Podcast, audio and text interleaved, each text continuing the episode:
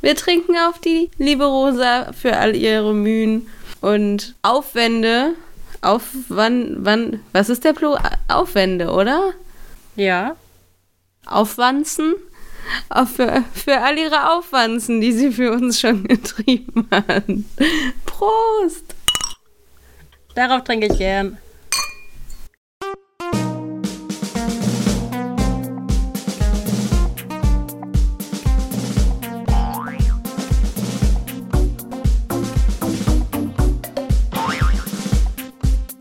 Gemeinschaft, Weinschaft, Gemeinschaft. Willkommen hier bei Gemeinschaft.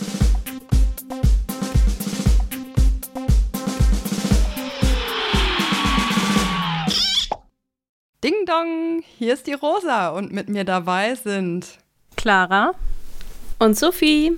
Ich hoffe, dass ihr gerade mit einem Chardonnay Espresso diese Folge hört, denn es ist Freitag wie immer, wenn sie rauskommen. Von daher wird es jetzt euer neues Podcast-Ritual, vor, während oder nach diesem Podcast Chardonnay Espresso zu genießen. Und ich hoffe, euch gefällt richtig gut dieses tolle Ritual. Und mir geht's heute nicht so gut. Denn wir haben letztes Mal diesen Teil ja gestrichen, weil wir ja schon ein bisschen außer Rand und Band mit der Zeit waren. Und nun ja, was soll ich sagen? Ich habe mich einfach jetzt mal gar nicht vorbereitet. Gar nicht.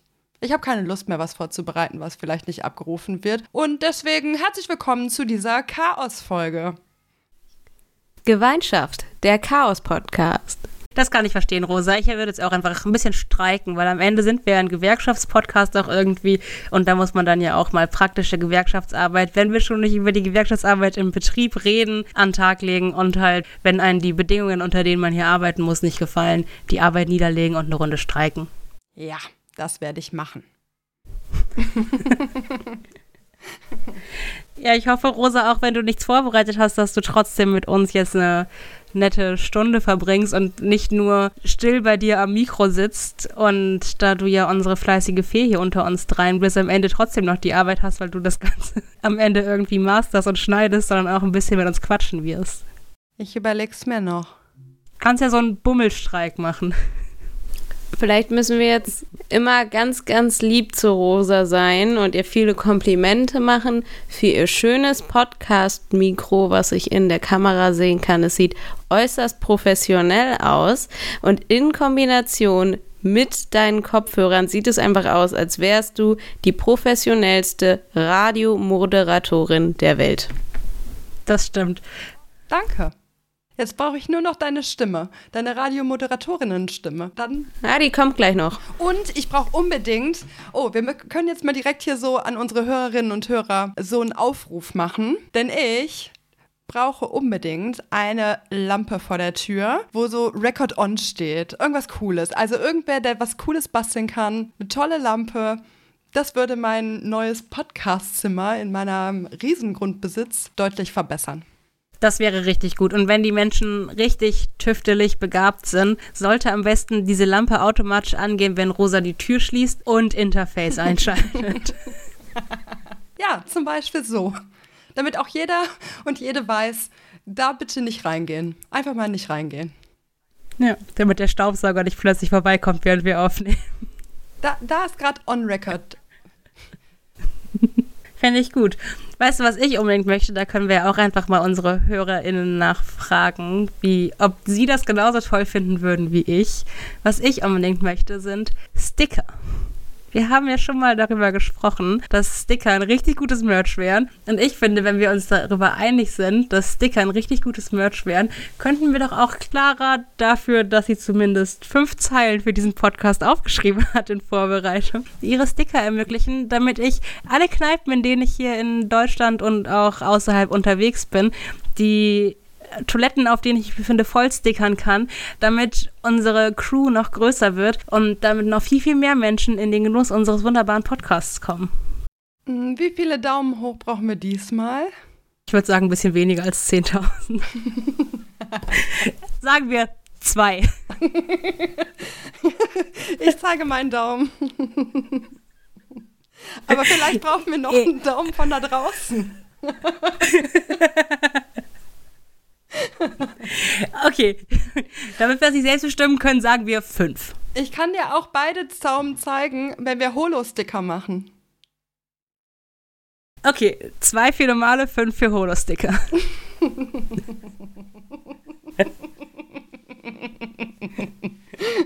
Ich glaube, ich habe wieder richtig Bock, aber Sophie ist jetzt abge... Ich wollte gerade sagen, damit Sophie auch eine Chance hat, bei zwei Daumen runter gibt es keine Sticker. Dislikes bei Insta? Hm. Ja, aber das wird ja automatisch bei Facebook auch geteilt.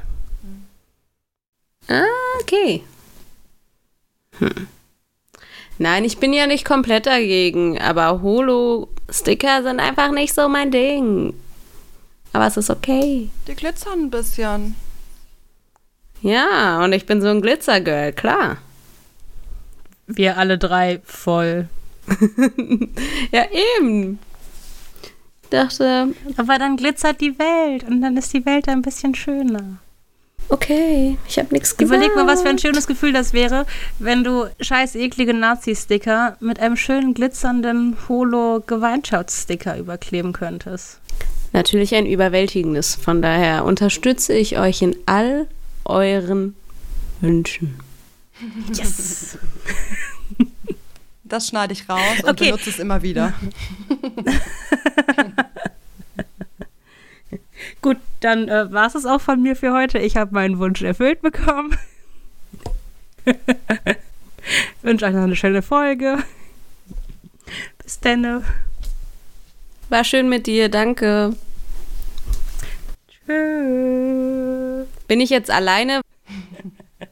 Ja, Sophie, das ist unsere Taktik, damit du mal ein bisschen mehr redest. Wir machen einfach eine Folge nur mit dir. Das Special mit Sophie. Ja, die wird dann sehr still. Wo sind die Zikaden, wenn man sie mal braucht? zirp, zirp. Ich habe einen wundervollen Tag mitgebracht, natürlich. Und zwar den 7. August, natürlich der Release-Tag unserer tollen Folge Nummer 8. 8 ist auch ein gutes Stichwort, denn es ist ja der August. Und am 7.8. im Jahre 1900 ist der liebe Wilhelm Philipp Martin Christian Ludwig Liebknecht. Und ja, das ist eine Person verstorben. Er war unter anderem einer der Gründerväter der Sozialdemokratischen Partei Deutschlands. Wer fit in politischen Sachen ist, das ist die SPD. Die gab es damals schon. Die gibt es auch immer noch. Noch? noch?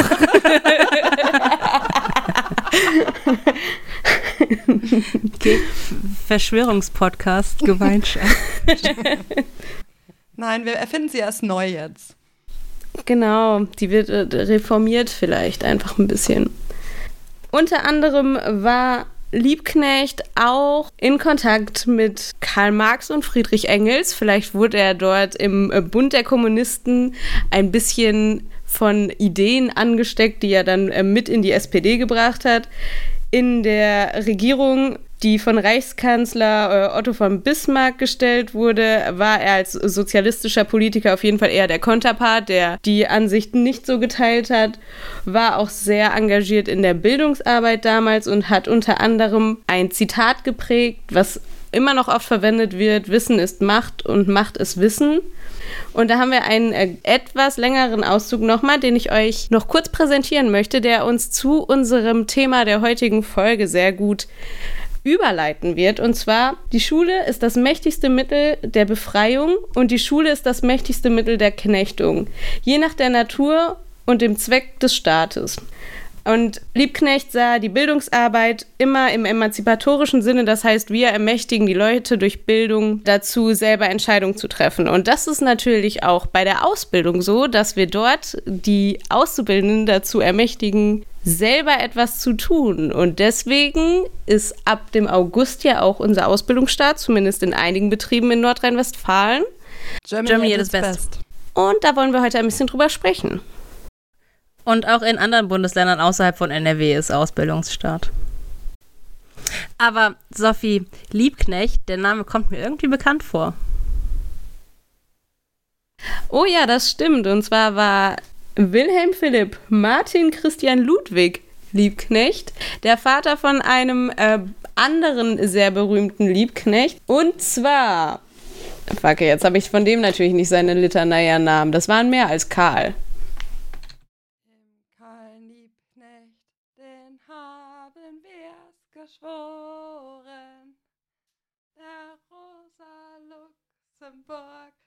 reichen wir die Hand. Auf, auf Genau. zum Kampf, zum Kampf, zum Kampf sind wir geboren. Er ist nämlich der Vater von Karl Paul August Friedrich Liebknecht. Und da könnt ihr nochmal in unserer Folge Nummer 4 erfahren, was denn so ähm, der Karl in seinem Leben so mit der lieben Rosa zusammen erlebt hat. Ja, vielleicht hat Rosas kleine Singeinlage euch ja schon einen kleinen Tipp gegeben. Ganz klein. Unwesentlich, fast schon. Weil ich gedacht, ich schneide die raus. Nee, Ne. das bleibt jetzt auch drin. Wir sind hier nicht nur Gemeinschaft der Service-Podcast, sondern auch Gemeinschaft der Mitsing-Podcast. Wenn gesungen wird, dann bleibt das drin. So ist es. Wenn gesungen wird, da fließen auch Tränen. Aber das muss halt so sein. Verstehe ich nicht. Weil wir so schief singen manchmal, dass es in den Ohren wehtut, so. dass man weinen muss. Hast du Feedback bekommen? Nee, aber ich kenne ja meine eigene Stimme, von daher ist es nicht so schwierig, das zu antizipieren. Wer sagt, wir singen schlecht? Da gehe ich vorbei. Jo, hi. Es ist so vorbei.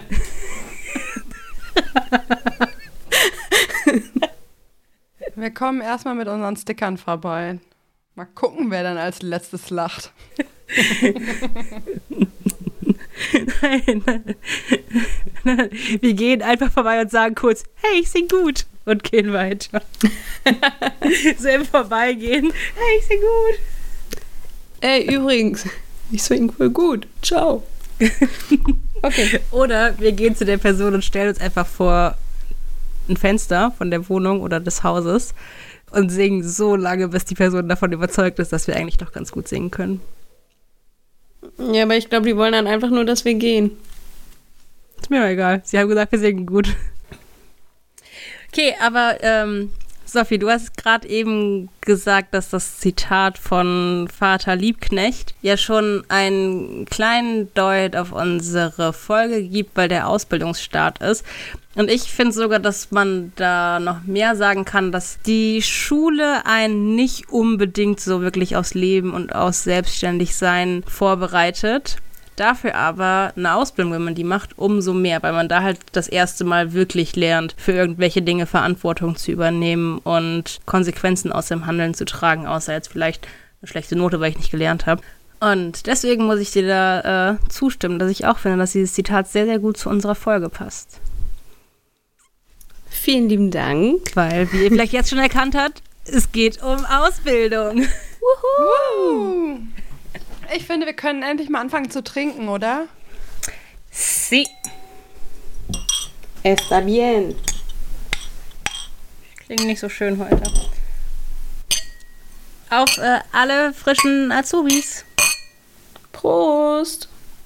Stößchen. Unsere fangen erst am 1.9. an. Ja, Spätstarter muss es immer geben. Ja, bei uns hier im Norden ist es super gemischt. Manche zum 1.8., manche erst zum 15.8., weil da die Sommerferien, glaube ich, in Niedersachsen und so vorbei sind. Dann manche auch erst zum 1.9. Ist ein bisschen Wildwuchs hier oben. Ja, das hatte ich aber auch. Mein erster Arbeitstag in meinem Leben, also von so einem richtigen Arbeitgeber, nicht so Billo-Jobs, war der 31.8., weil da nämlich auch die Ferien so quasi vorbei waren. Und ich wusste, dass ich den richtigen Arbeitgeber hatte, als ich mein erstes Gehalt bekommen habe, bevor ich auch nur einen Tag dort auf der Arbeit war. Da habe ich gedacht, ja, guter Job. Das machen wir jetzt häufiger so. Das ist ziemlich nett. Also ich habe meine Ausbildung ja zumindest auf dem Papier auch bei einem großen deutschen Konzern gemacht, der die letzten Jahre immer ein bisschen kleiner geworden ist. Und bei mir war Sommerferien Ende der 30.8. Mein Ausbildungsvertrag fing aber zum 1.9. an und ich musste dann am 30. und 31.8. schon in die Berufsschule gehen. Aber hatte meine Ausbildung noch gar nicht angefangen und ich habe für die zwei Tage Berufsschule dann kein Geld gesehen. Hm, das war aber nicht cool von denen. Nee.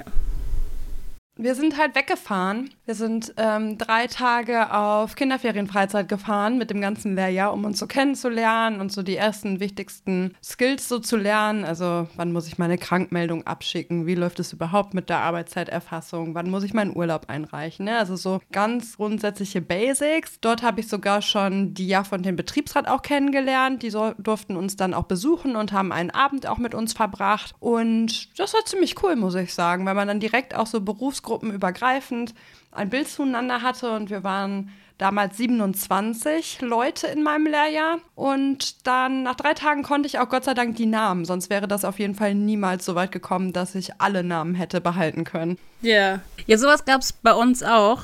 Bei uns war nur das Ding, also ich habe ja eine, als Kauffrau eine Ausbildung gemacht dass die Ausbilderin, die für die Kaufleute zuständig war, nicht woanders als zu Hause schlafen wollte, was dazu geführt hat, dass alle technischen und alle naturwissenschaftlichen Ausbildungen zusammen eine Woche weggefahren sind und wir Kaufleute halt nicht. Wir waren halt auf einem Bauernhof, der in der Nähe vom Werk war und sind da morgens hin und nachmittags wieder zurückgefahren. Was halt auch dazu geführt hat, dass also zum einen wir uns nicht so gut kennengelernt haben als eine Ausbildungsgruppe aber es gibt ja eh schon immer so ein bisschen die Spaltung, würde ich jetzt mal sagen, zwischen den Kaufleuten und den technischen und schulwissenschaftlichen Berufen.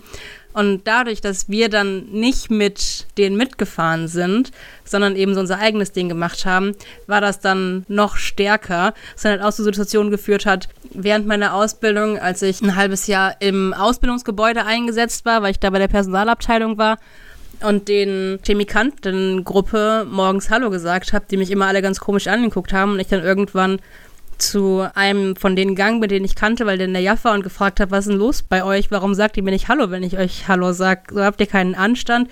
Und er dann nur meinte, ja, Clara, die sind einfach nur alle verwirrt, weil die das nicht kennen, dass die kaufmännischen Azubis denen Hallo sagen, wenn die an denen vorbeigehen. Weil die halt eh davon ausgehen, dass ihr alle denkt, dass ihr was Besseres seid. Ihr kommt ja auch nicht mit auf unsere Ausbildungsfahrt und so. Und ich glaube, dieses krasse Gegeneinander und dieses krasse Sonderstellung von Kaufleuten kann man damit, wenn die alle zusammen wirklich wegfahren, auch gut überwinden.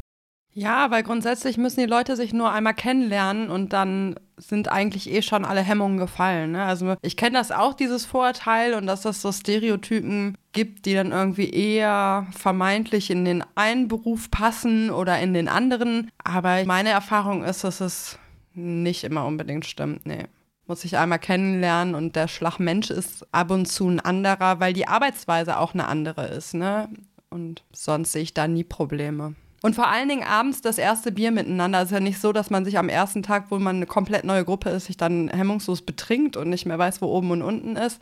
Aber so dieses erste Feierabendbierchen irgendwie genießen in den Kollegen und wie war es so und wie ist es so und Ah, das fand ich schon richtig cool. Deswegen ist auch ein bisschen schade, dieses Jahr wird es nicht stattfinden bei uns. Ähm, aufgrund von Covid. Wir sind dieses Jahr leider nur acht Auszubildende oder stellen nur acht Auszubildende bei uns ein. Und alle aus einem Beruf. Alles Chemikanten, alles Jungs. Und es tut mir ein bisschen leid für die acht, dass sie eben nicht wegfahren können. Also ich glaube, dadurch, dass wir halt nur noch eine Berufsgruppe dieses Jahr haben und die sich ja eh die ganze Zeit sehen und viele Erlebnisse miteinander teilen, werden wir dieses gruppendynamische Problem nicht bekommen. Ähm, und es ist uns auch zugesagt, dass wir irgendwas Cooles machen können, wenn, wenn halt es wieder geht, so, dass wir da irgendwas Teambildendes miteinander machen können oder dass die JAF auch vielleicht ein bisschen Handlungsspielraum bekommt, einen coolen Workshop oder sowas zu organisieren. Aber grundsätzlich für den Start und fürs Kennenlernen und so fand ich das schon sehr, sehr schade für die acht, dass es dieses Jahr halt nicht klappen wird. Ja, auf jeden Fall, weil am Ende ist man dann doch irgendwie mehr Kolleginnen und Kollege und eine Gruppe, wenn man mal zusammen was getrunken hat an einem Abend und einen schönen Abend zusammen hatte, als wenn man sich halt außer so aus Eigeninitiative heraus immer nur auf der Arbeit sieht. Ja. Aber hey, man kann sich auch schon wieder bewerben bei uns für nächstes Jahr. Auch das ist gestartet. Voll verrückt. Also, wenn ihr noch eine Ausbildung sucht, irgendwo in der chemischen Industrie. Guckt ins Internet. Ich würde fast vermuten, alle großen Player, wenn ich mich erinnere, wann ich mich beworben habe. Das war auch schon relativ früh, ehrlich gesagt. Ja. Okay, ganz so früh nicht. Ja, aber ich glaube normalerweise Bewerbungsstart 1.8. Ja, also ich kenne das auch so, dass du eigentlich ein Jahr vorher anfängst mit Bewerbungen rausschicken. Also ich hatte vor Dezember meine Zusage. Hm. Ich nicht, ich war aber auch spät dran. Ja, so früh war ich, ich weiß gar nicht mehr, wann das alles war, aber ich habe mich auf jeden Fall nicht so mega früh beworben. Außer beim Finanzamt. Ich wollte unbedingt zum Finanzamt. Aber die haben nicht ausgebildet in dem Jahr. Die waren auch richtig früh. Wolltest du das duale Studium machen? Oder was? Yes. Mm. Ich wollte immer, ach, keine Ahnung, Hauptsache ich kann meine Steuererklärung selber machen und äh, werde, krieg halt Pension, ne? An was anderes habe ich nicht gedacht. Mm. Clever die Rosa, clever die Rosa. Ja. Ich hätte da, also okay, wahrscheinlich würden wir uns da nicht kennen. Ich hatte mich damals auch dafür beworben. Aber ich hätte das sehr schön gefunden, wenn eine von euch beiden mega easy Steuererklärungen machen kann. Weil für unsere HörerInnen bei uns ist noch nicht Ende Juli und meine Steuererklärung wartet noch auf mich. Aber drei Tage habe ich ja noch. also grundsätzlich kann ich das relativ gut machen. Alles, was so Geld zurückholen ist, kann ich relativ gut. Wobei ich wollte nach der 10 schon nicht mehr weitermachen in der Schule, hatte einfach keinen Bock mehr auf Schule, so, fand das richtig ätzend. Mm, und dann habe ich so überlegt, was würdest du gern machen? Da habe ich gedacht, ah, ich mache eigentlich gern was mit Haaren so. Friseuse? Ah, nee, Bisse arm. Und dann habe ich so überlegt, was findest du noch irgendwie cool? Aber alle Berufe, die ich irgendwie, die mir so in den Sinn kamen, machten einfach gar keinen Sinn. Näherin, ne? Ich finde, also ich finde Nähen richtig cool. Irgendwas so Handwerkliches selber machen, irgendwas schaffen am Tag und denk so, ja, das habe ich gemacht, guckt hier. Finde ich richtig gut. Aber habe ich, also wegen des Geldes kam das nicht näher in Frage für mich tatsächlich. Mhm. Ich habe tatsächlich, also bei mir in der Schule, ich war ja zuerst auf einer Realschule und da haben wir in der achten Klasse, glaube ich, ein Schülerinnenpraktikum gemacht. Und ich hatte damals aus irgendeinem Grund die ganz, ganz tolle Idee, dass meine zu der Zeit beste Freundin und ich ja ein gemeinsames Kosmetikstudio aufmachen könnten, weil sie unbedingt Nageldesignerin werden wollte. Und dann könnte ich ja Friseurin werden. Und dann könnten wir da unser gemeinsames Studio haben. Und habe deswegen tatsächlich bei einer Friseurin mein Praktikum gemacht. Ach, cool. Ja. Ähm, und das Praktikum, das kann jetzt zwei positive Punkte haben. Entweder weiß man danach genau, was man machen möchte, oder man weiß eben genau, was man nicht machen möchte. Ich sag mal so, bei mir war zweites, als ich gefragt wurde, ob ich denn an dieser Puppe meine Hochsteckfrisur machen möchte, hat das sehr lange gedauert. Am Ende hatte die Puppe einen Pferdeschwanz, weil ich keine Ahnung hatte, was ich machen sollte. Geil. Aber ich hätte es gerne gemacht. Ja, aber das war einfach nicht so meins. Und ich habe dann festgestellt, dass ich mich sehr doll vor Haaren von fremden Menschen ekel. Also weil sie nicht mehr am Kopf dran sind. Und das hat auch irgendwie, das passt nicht so ganz zu dem Beruf. Nee, nicht so wirklich. Nee. Also mein Traum war ja damals selber ein Hotel zu haben. Und deswegen dachte ich, lass mal während des Praktikums ausprobieren, wie es so ist, in einem Hotel zu arbeiten. Und in den zwei Wochen habe ich festgestellt, ah, man muss ja arbeiten, wenn andere Leute frei haben und feiern und eine schöne Zeit haben. Und ich dachte mir immer so, ja, das, nee, das, das kann ich nicht. Und dann habe ich mich dagegen entschieden. Ja. In welcher Klasse war das? In der zehnten. Weil ich hatte auch nur ein einziges Praktikum und auch in der zehn. Und ich war ja schon niedergeschlagen von meinen ersten Berufswünschen, die halt alles wegen Monetärem ausgeschlossen worden sind. Und das war nämlich genau die zwei Wochen vor den Sommerferien. Und ich erinnere mich da relativ gut dran, weil erst habe ich gedacht, ich könnte über Mama irgendwie in ihr Büro, die ist technische Zeichnerin, ne, könnte irgendwas Cooles machen, bisschen rummalen und so. Da hat Mama gesagt, nix da, ich mache dir überhaupt nichts klar, da kümmerst du dich mal schön selber drum. Mm, naja, und dann war es auch schon ein bisschen fortgeschritten, aber ich war schon immer relativ clever. Und dann habe ich mir überlegt, wo muss man möglichst wenig arbeiten und hat früh Schluss, weil es war ja Sommer.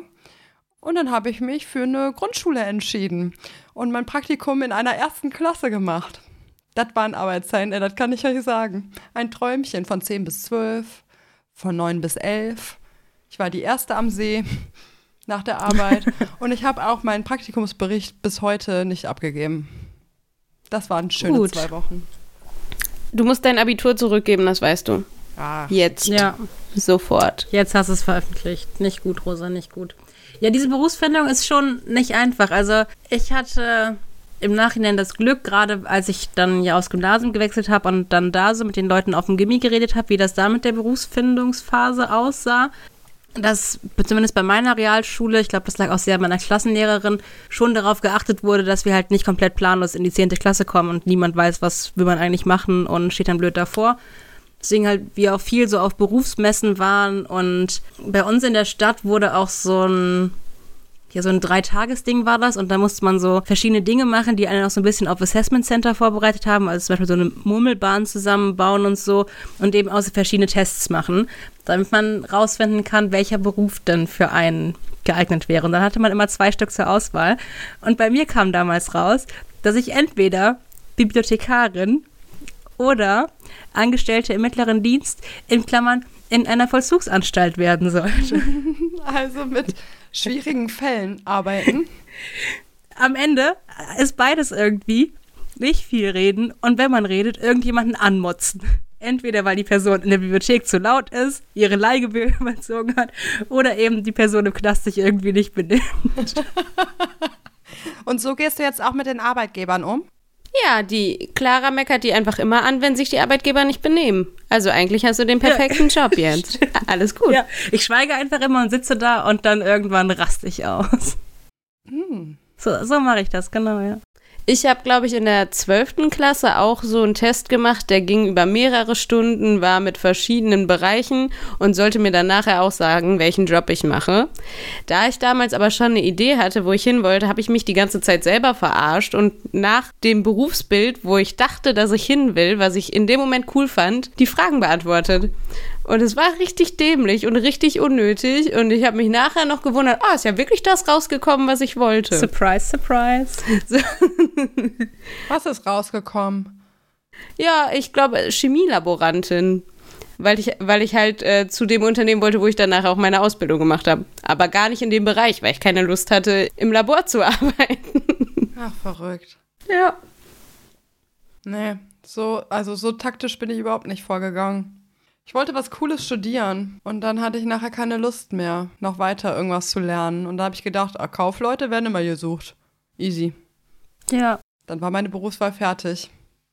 Ich wollte auch irgendwas Cooles werden früher. Zuerst wollte ich also schon immer so ein bisschen Jura studieren. Das hat dann ja am Ende zumindest so halb geklappt oder Journalistin werden, aber auch nur, weil ich so die Vorstellung von einer Journalistin hatte, wie sie halt im Fernsehen ist. So Carla Kolumna, die rasende Reporterin, die immer an den krassen Stellen ist und durch die Welt fliegt und alles immer zufällig irgendwo mitbekommt und halt voll die krassen Aufträge immer hat und voll den coolen Job, voll viele Menschen trifft und voll viel Geld bekommt, was ja am Ende so bei 99,95 Prozent der Journalistinnen nicht unbedingt zutrifft, vor allem bei den freien Freien, mhm. die also wirklich die ganze Zeit rumlaufen und Zeitungen anbetteln, dass die ihre Artikel nehmen.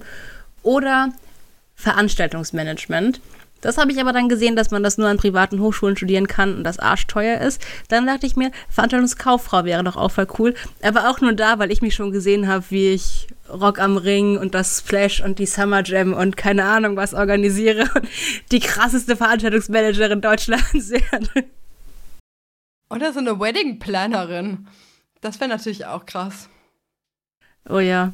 Das habe ich zu der Zeit so gar nicht gesehen. Ich habe gelernt, alles, wo Hochzeit vorsteht, ist direkt fünfmal so teuer. Das stimmt tatsächlich, ja. Das ist mir, als ich einmal geholfen habe, eine Hochzeit zu planen, auch aufgefallen. Vielleicht ist es eine 1 Liter Weinflasche, Sophie. ja, Sophie ist gerade richtig verwirrt mit ihrem Getränk. Wollen wir das kurz machen? Das Getränk der Woche? Hat sie nicht auch geflüstert, warum ist diese Flasche so groß? das habe ich nicht gehört. Oh Mann. Die ist wirklich verdammt groß. Es sind aber äh, 0,75 Liter. Es liegt bestimmt an den zusätzlichen 50 Milliliter, dass die Flasche so viel größer ist als normal. Aber ich, ich glaube tatsächlich, dass diese Weinflaschen von der Marke, die du da gerade in der Hand hältst, die sind auch relativ schmal und halt lang. Ja, und ich meine, es ist ja auch, also wie bei einem teuren Auto.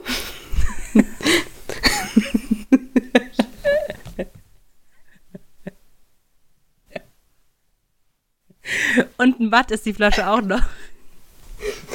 Ja, Übergang zu glänzen, die kann beides. Uh. Ja, ich glaube, wenn du Mathe-Autos nass machst, glänzen sie auch so viel.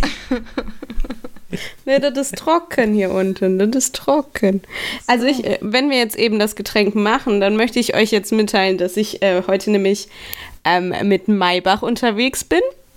Ja. Äh, nicht mit dem Auto, sondern mit einem Riesling in Trocken. Und ähm, Verdammt. ich muss sagen, ja, kann man machen. Der kommt aus der Pfalz. Ist in Ordnung. Mehr habe ich dazu nicht zu sagen. Ich trinke einen Weißwein, der viel zu warm ist, weil ich leider vergessen habe, einen in meinen Kühlschrank zu stellen. Nach dem letzten Chardonnay Espresso. Oh no. Flasche ist wirklich groß. Wer hat dir denn da den ganzen kalten Weißwein weggetrunken? Ich weiß es nicht. Es war so eine Zelebrisation. Dann äh, mache ich doch weiter mit unserem Folgengetränk. Und ich habe mir überlegt, hm, Start der Ausbildung, was ist da los? Dann ist mir eingefallen, Start der Ausbildung heißt für viele Menschen auch das erste Mal richtig arbeiten. Das erste Mal richtig arbeiten heißt auch Feierabendbier. Ganz logisch. Weswegen ich mal wieder unserem Namen nicht treu werde und keinen Wein da habe, sondern ein Feierabendbier. Und ein ganz spezielles Feierabendbier. Denn ich habe ja während meines Studiums lange in einer Kneipe in Köln gearbeitet, im Jodelade. Ihr kennt ihn, ihr liebt ihn genauso sehr wie ich. Und nachdem ich im Jodelade Feierabend gemacht habe, bin ich dann immer rüber in die Kölschbar, um da mein Feierabendbier zu trinken. Weil ich ja, wie ich schon mal erzählt habe, hinter der Theke, wenn ich gearbeitet habe, kein Alkohol getrunken habe. Aber zu einem guten Feierabend gehört ja auch ein Feierabendbier. Und die Kölschbar, die eine meiner Lieblingskneipen in Köln ist, wird, wenn wir aufnehmen, an dem Samstag, also zum 1.8., nach fünf Monaten wieder ihre Türen öffnen. Und ich werde an dem Tag, wenn die Folge rauskommt, das erste Mal seit Karneval wieder in dieser Kneipe sein und freue mich unfassbar darauf, endlich wieder an der schönsten der Theken in Köln zu sitzen. Und deswegen, weil sowohl der Jodelader als auch die Kölschbar Gaffelkölsch verkaufen, trinke ich heute als Folgengetränk ein Gaffelkölsch und mit ein bisschen äh, Melancholie dabei sogar aus einem Jodeladeglas, was ihr beide gerade auch sehen könnt. Oh. Deswegen hoffe ich, verzeiht ihr mir, dass es diesmal wieder kein Wein ist. Na gut, wir machen eine Ausnahme. Ich muss gestehen, als ich meine Ausbildung angefangen habe, habe ich auch immer Bier getrunken zum Feierabend. Da gab es das noch nicht mit diesem Wein. Ja, siehst du. Also nicht so doll auf jeden Fall. Deswegen würde ich vorschlagen, dass wir auf die Feierabendbiere anstoßen. Ja. Der Nachteil am Bierdex klingt halt nicht so gut, ne? Prost! Wow! Dafür kann man bei Bier schöne Geräusche machen, wenn man es trinkt. Ja, das stimmt. Ich bin richtig begeistert. Ich finde aber, das Getränk ist sehr okay für mich. Denn Feierabendbier erinnert mich ein bisschen an mein Lied. Das wollte ich eigentlich erst später machen, aber ich finde, es ist Zeit für Gemeinschaft, die Playlist bei Spotify. Denn mein Lied für diese Folge ist Feierabend von Großstadtgeflüster. Denn das hören wir immer im Büro, wenn wir uns besonders doll auf den Feierabend freuen, aus unterschiedlichsten Gründen. Mm, Meistens, weil wir froh sind, dieses Büro zu verlassen. Und ich finde, das ist ein gutes Lied, was auch Laune macht. Dann kommt alles in Wallung und dann kann man schön starten, sein Leben genießen. Und ja, das, das wollte ich unseren neuen Azubis mit auf den Weg geben. Voll gut. Und wenn ihr so am Ende seid, also es fängt ja auch mit der Ausbildung was Neues an. Und um das mal so ein bisschen mehr zu zelebrieren, um da mal ein bisschen Schwung in die Kiste reinzubringen, möchte ich für die Playlist Let's Get It Started von Black Eyed Peas draufsetzen.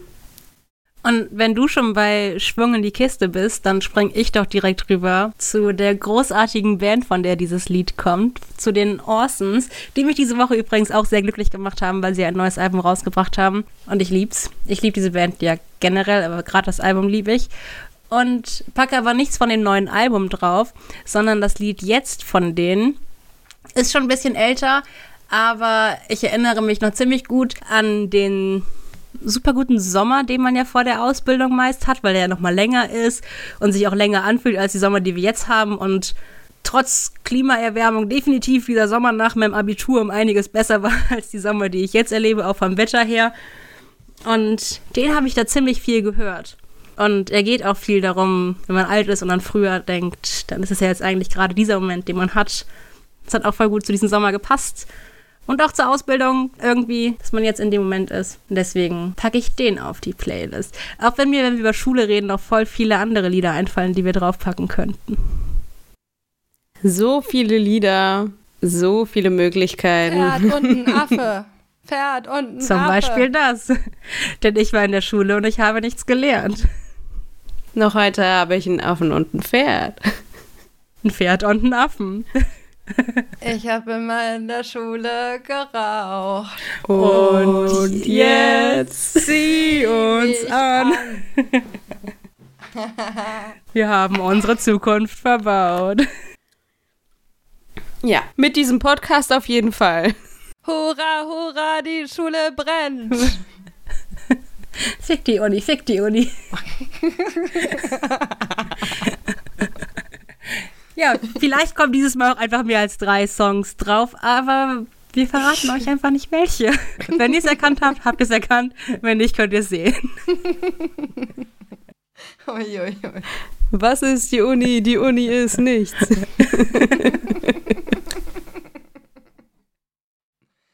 Oh Mann, ey. Ich muss wohl wirklich gestehen, ich bin sehr froh, dass ich nie wieder in die Schule muss. Ah, ich würde da echt keinen Fuß mehr reinsetzen, freiwillig. Ne. Ich habe tatsächlich lustigerweise, kurz bevor wir angefangen haben aufzunehmen, ein Foto von dem Schulhof von meiner alten Schule geschickt bekommen.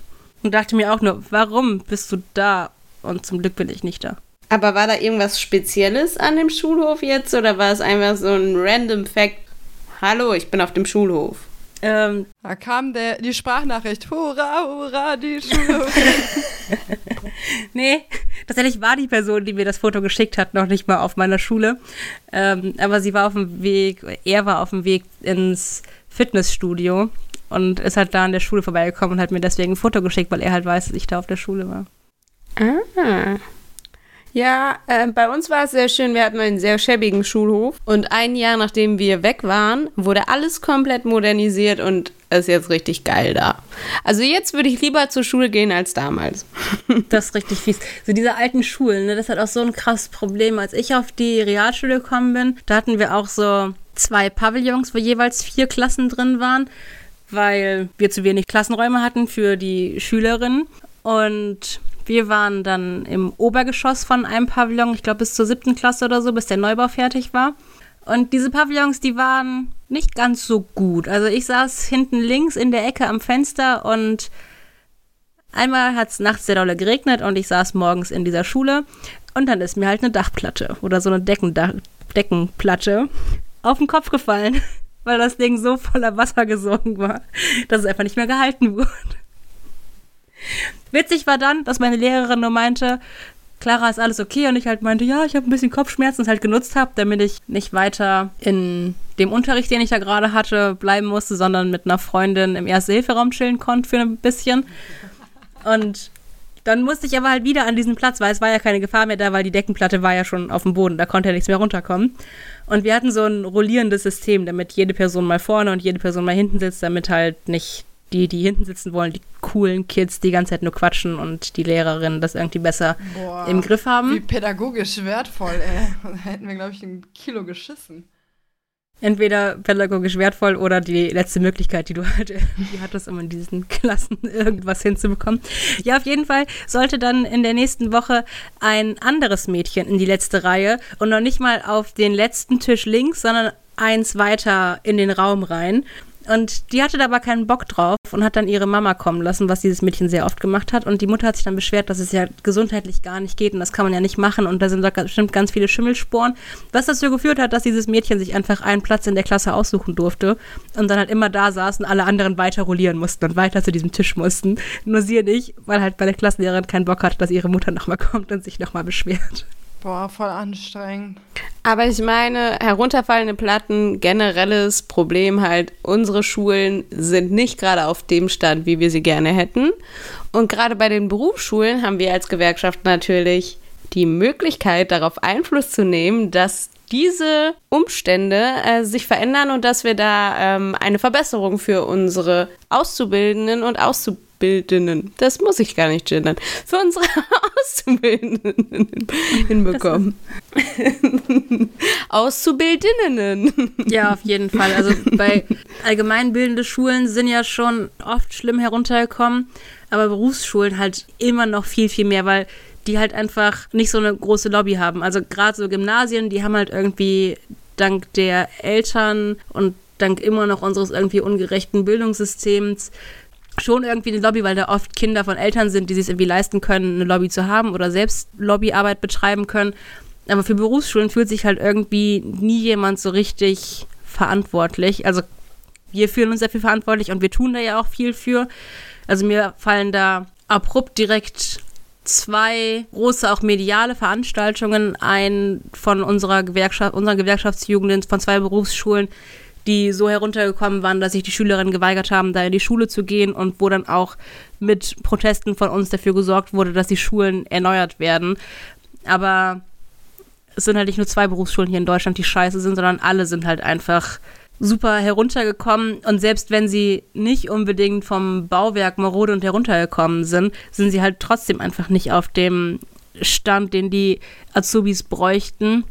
Also wenn ich überlege, dass es an manchen Berufsschulen für Lehrer möglich ist und Lehrerinnen möglich ist, WLAN zu benutzen, aber für alle Azubis nicht möglich ist, aber dann trotzdem irgendwie die ganzen Aufgaben hochgeladen werden in irgendwelche Plattformen, von denen sie sich runterziehen müssen, das passt halt auch nicht zusammen. Das ist irgendwie auch was, wo wir als ach so krass wirtschaftliches und tolles Land Deutschland so hart hinterherhängen, wo ich immer denke, so, warum?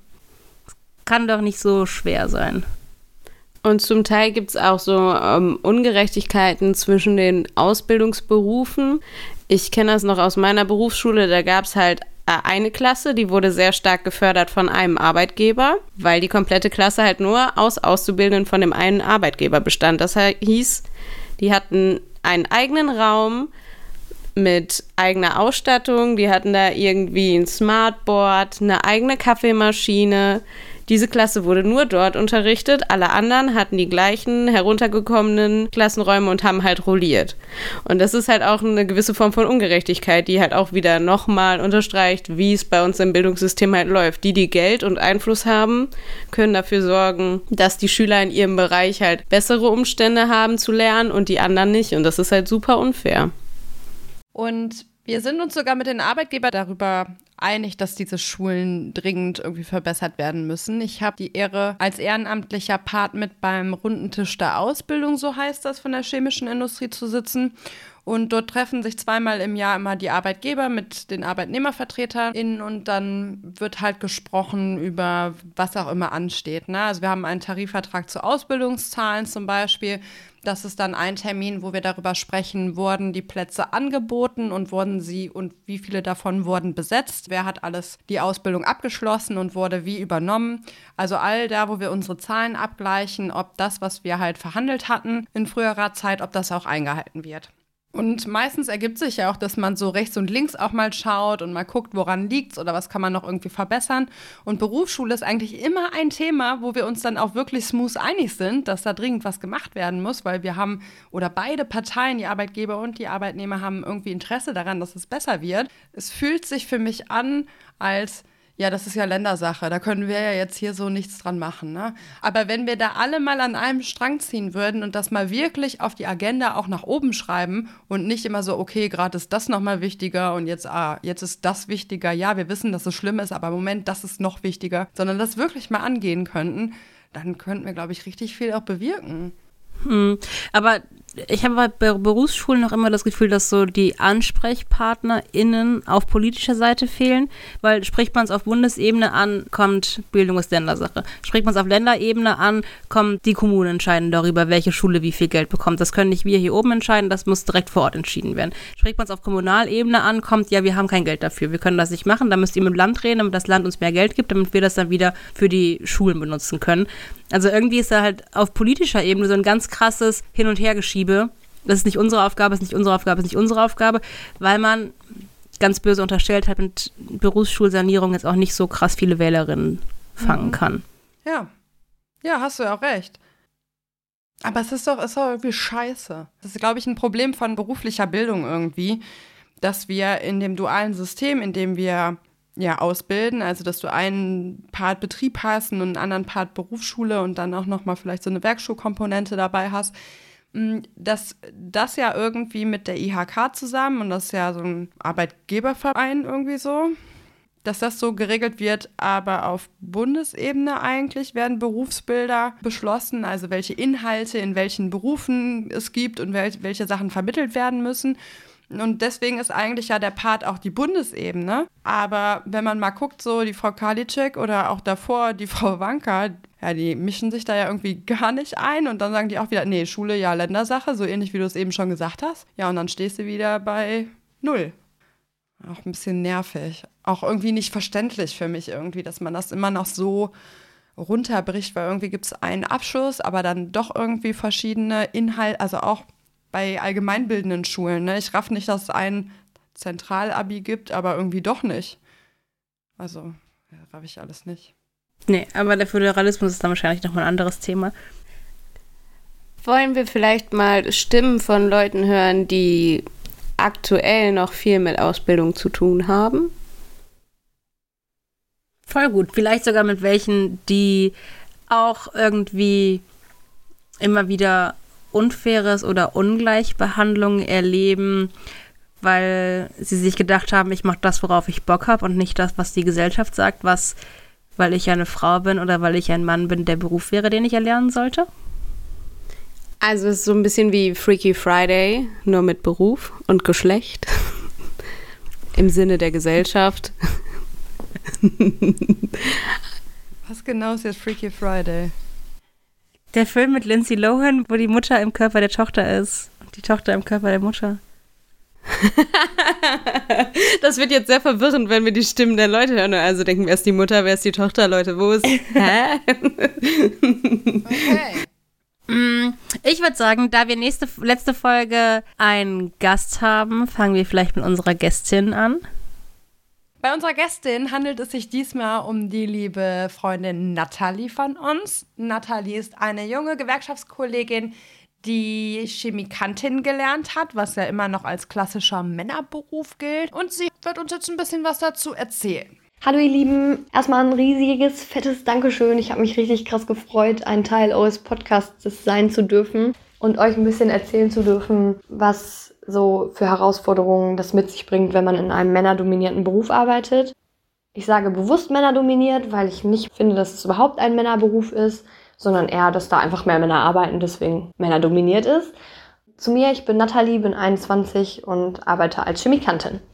Ich würde einfach mal damit beginnen, euch zu erzählen, was ich so für Vorurteile schon miterleben musste und wie sich meine Schicht so strukturiert. Also die Schicht, auf der ich arbeite, die Leute, mit denen ich zusammenarbeite.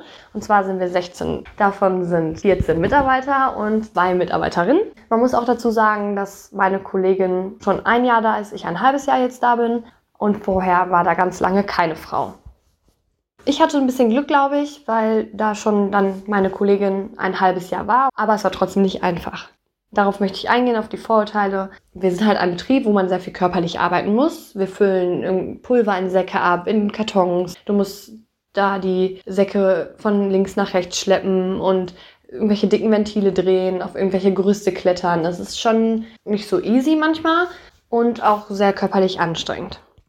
Da kommt natürlich dann das erste Vorurteil, ja, Frauen sind doch schwach, ne? Oder schwächer als wir. Wie sollen die das denn schaffen? Erstmal diesen körperlichen Aspekt irgendwie. Wir sind zählig, schwach, können das nicht so gut wie die Männer und sollten eigentlich das auch nicht machen müssen. Oder nicht machen. Ähm, das ist super schade, weil das ist halt einfach nicht so. Ich hatte bis jetzt zum Glück noch nie Probleme, irgendeine Tätigkeit in diesem Betrieb auszuführen. Egal wie schwer sie war, man kann sich Hilfsmittel suchen, man kann manchmal auch Unterstützung anfordern, aber das braucht jeder mal. Und diesen Break im Kopf der Männer erstmal hinzukriegen, dass man sagt, ja gut, vielleicht habe ich nicht die dicken Arme, aber ich möchte und ich will und ich packe und ich mache und deswegen bin ich nicht schlechter als du, nur weil ich vielleicht nicht so dicke Arme habe, weil es könnte genauso gut ein Mann daherkommen, der dünne Arme hat. Nur weil man dünne Arme hat, heißt es ja dass nicht, dass man schwach ist, aber nur deswegen kann man ja nicht beurteilen, ob er eine Tätigkeit ausüben kann oder nicht. Das ist aber so in den Köpfen drin das ist schon immer so in den Köpfen drin oder schon lange und das müssen wir irgendwie verändern. Des Weiteren äh, hatte ich immer das Gefühl oder habe auch jetzt noch teilweise das Gefühl, dass die Männer uns irgendwie als Blockade ihrer selbst sehen. Ne? Also die können nicht so sein, wie sie eigentlich auf Schicht mit nur Männern wären, wenn wir dabei sind. Das geht einfach nicht in deren Köpfen. So.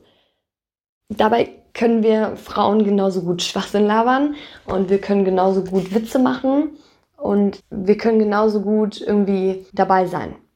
Und das Coole ist eigentlich sogar noch mit einer Frau auf Schicht, da gibt es wenigstens mal ein bisschen so Einfühlsamkeit. ist jetzt natürlich auch ein Vorteil, aber bei mir ist es zum Beispiel so, ganz, ganz viele Männer sind einfach richtig stumpf bei mir auf Schicht. Was auch okay ist, aber dann gibt es wenigstens eine, die da sitzt und sagt, komm, jetzt bleiben wir mal ruhig und lässt dann nicht so viel über Hans Dieter, weil vielleicht hat er heute einen schlechten Tag. Und das ist, glaube ich, auch ganz nett. Mittlerweile haben sie mich auch, glaube ich, angenommen, aber wie gesagt, am Anfang war es schwer. Aber ich hatte auch schon noch schlechtere Erfahrungen. Ähm, ich war mal in einem Betrieb, da war ich auch auf Wechselschicht, aber nur für drei Monate und bin da hingekommen und habe gemerkt, die Leute waren alle noch viel, viel reservierter als sonst. Die kannten mich noch nicht gut, als ich da dann auch mit auf Schicht gegangen bin und waren dann irgendwie total irgendwie so zurückhaltend, haben nicht so oft mit mir geredet. Ich habe gemerkt, die gehen mir auch aus dem Weg, wenn ich alleine im Raucherraum saß. Es gab zwei, drei Männer, die wollten nicht mit mir alleine in einem Raum sitzen, weil die Angst hatten, die hatten richtig Schiss.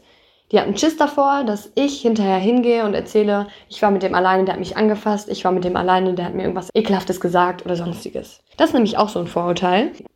Also ich habe schon ganz oft gehört, ja, wenn ich mit der alleine bin, dann habe ich Schiss, dass sie hinterher etwas sagt oder so, was ich nicht gemacht habe und alle würden nur ihr glauben. Was erstens ein Irrglaube ist und zweitens, warum sollte man das tun?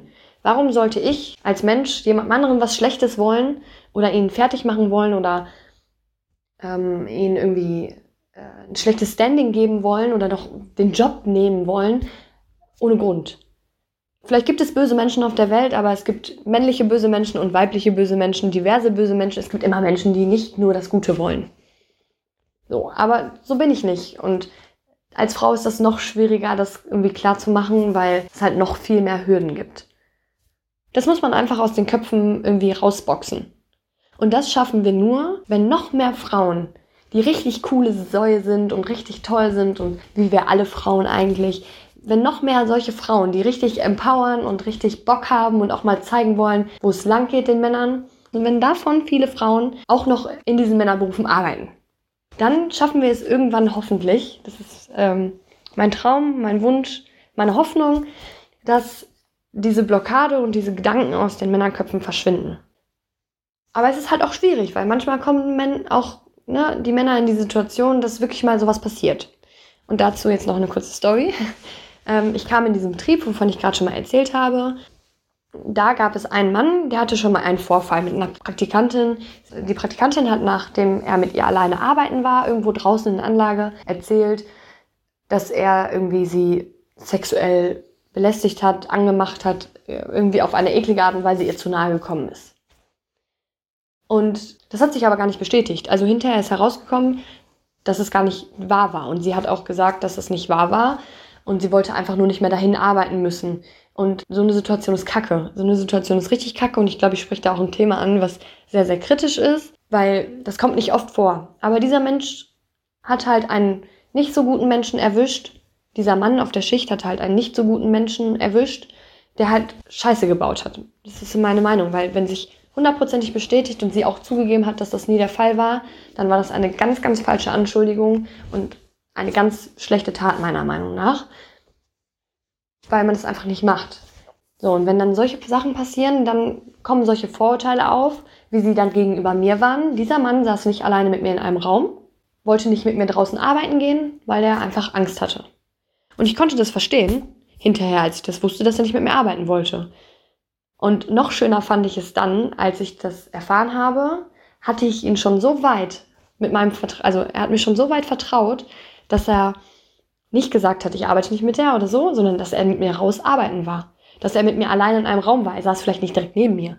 Aber ich hatte ihn so weit. Und dann habe ich das erst hinterher erfahren. Und ich war so, also ich habe mich so sehr für mich gefreut, dass ich das geschafft habe und wieder mal irgendwie beweisen konnte, so, nicht alle Frauen sind gleich und es gibt tolle Menschen und gibt jedem eine neue Chance, weil jeder hat sie verdient. Ich hatte sie in dem Moment verdient, auch wenn ich sie erarbeiten musste. Und jede Frau, die danach kommt, hat sie genauso gut verdient.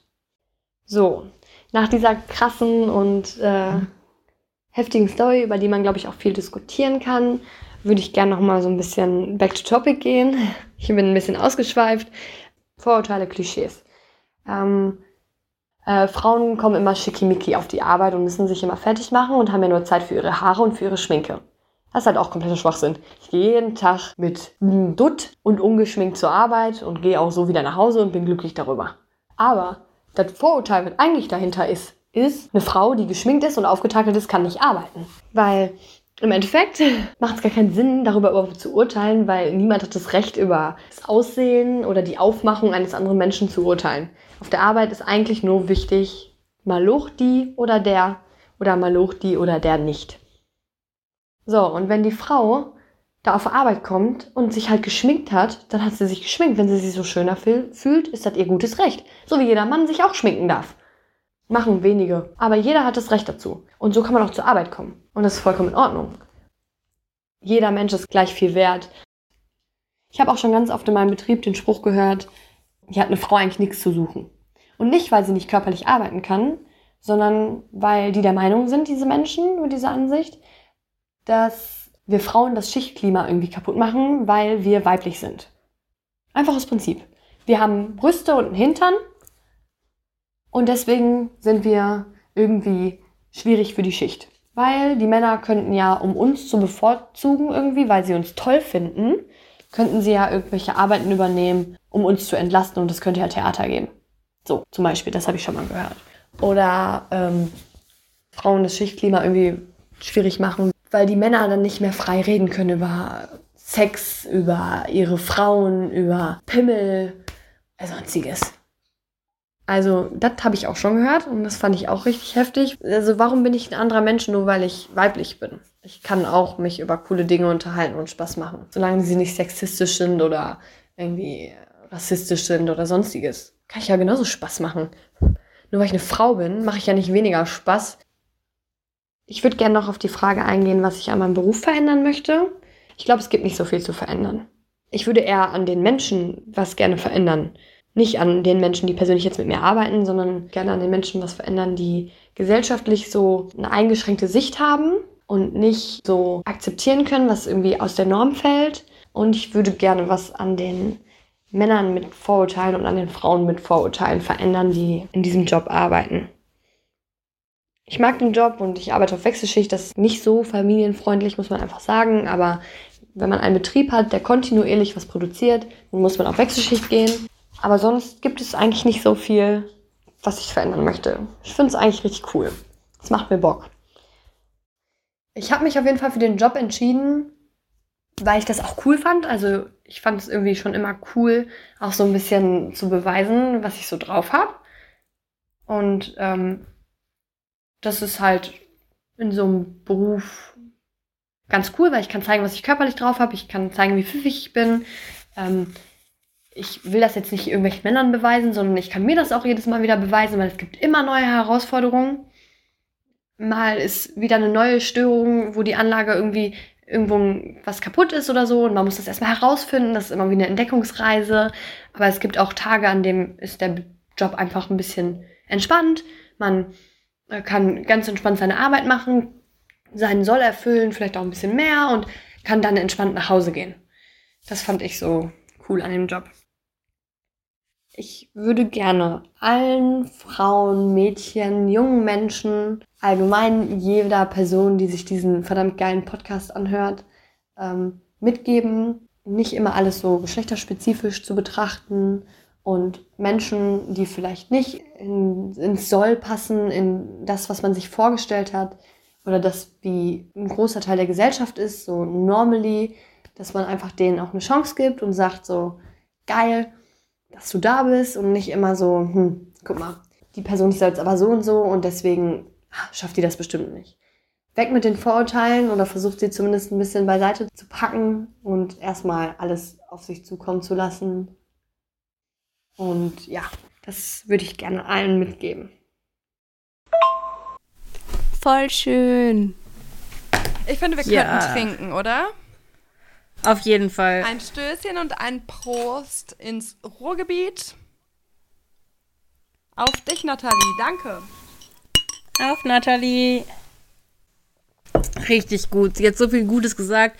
Und jedes Mal, wenn ich Nathalie irgendwo treffe und sie reden höre, sehe, denke ich mir, ey, die ist 21 und die sagt so viel Gutes und ist so meinungsstark. Wenn ich dann überlege, wie ich mit 21 war, da war ich gefühlt gerade aus der Schule raus und habe einen hochroten Kopf bekommen, wenn ich mich in irgendeiner Vorstellungsrunde mit Namen und Lieblingsessen oder so vorstellen sollte. Und das finde ich so krass bei ihr immer wieder. Das heißt, du wärst nicht in den Podcast gegangen als Gästin und hättest Sex gesagt? Auf keinen Fall, nein. Hätte ich nicht. Ich habe mir auf jeden Fall vorgenommen, dass wenn ich Nathalie das nächste Mal sehe, will ich erstmal ihre Dickies, dicken Muckis am Oberarm sehen. Ich habe sie nicht als richtig dicke Muckis Frau in Erinnerung so. Das muss sie erstmal zeigen. Nee, aber wie sie ja gesagt hat, man, man muss ja gar nicht sehen, dass man stark ist, dass man auch stark tragen kann. Ja, das stimmt. Ja. Ich fand es richtig spannend, was sie gesagt hat, weil ich es vor allem auch schön finde, dass sie nicht nur den definitiv in den Industrien herrschenden Sexismus im Betrieb beschrieben hat, sondern auch zeitgleich so ein bisschen die Angst von den Kollegen. Mhm. Wisst ihr, was ich meine? Ja, da wollte ich auch gerade drauf eingehen. Ne? Also ich finde es so erschreckend, nochmal zu hören, irgendwie, dass jemandem sowas Schlimmes irgendwie widerfahren ist, dass jemand absichtlich lügt über einen Übergriff, dem ihm angeblich widerfahren ist. Also das ist so ein Arschtritt für die Person, die also der vermeintliche Täter oder die Täterin, als aber auch ein Arschtritt für alle Opfer dort draußen, die eben mhm.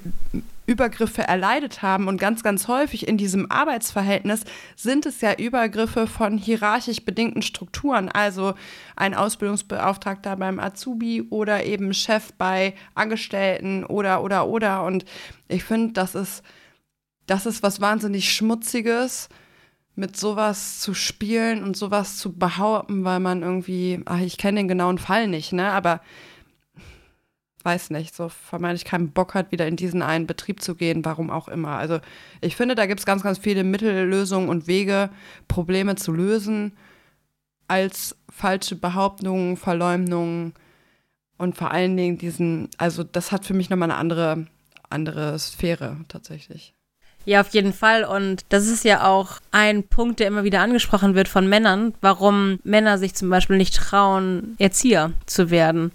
Einfach auch aus der Gefahr heraus, dass man als männlicher Erzieher gefühlt immer mit einem halben Bein im Knast steht, weil so Anschuldigungen halt schnell gemacht werden können, ohne dass sie wahr sind. Und Männer dann irgendwie das Risiko abwägen müssen, gehe ich diese ständige Gefahr, dass mir irgendjemand was andichtet, weil ich Eltern auf den Schlips trete oder so, ein und mache den Beruf oder suche mir halt einen anderen Beruf. Plus dann ja nochmal, oh mein Gott, ein Mann ist Erzieher, der kann ja gar kein richtiger Mann sein.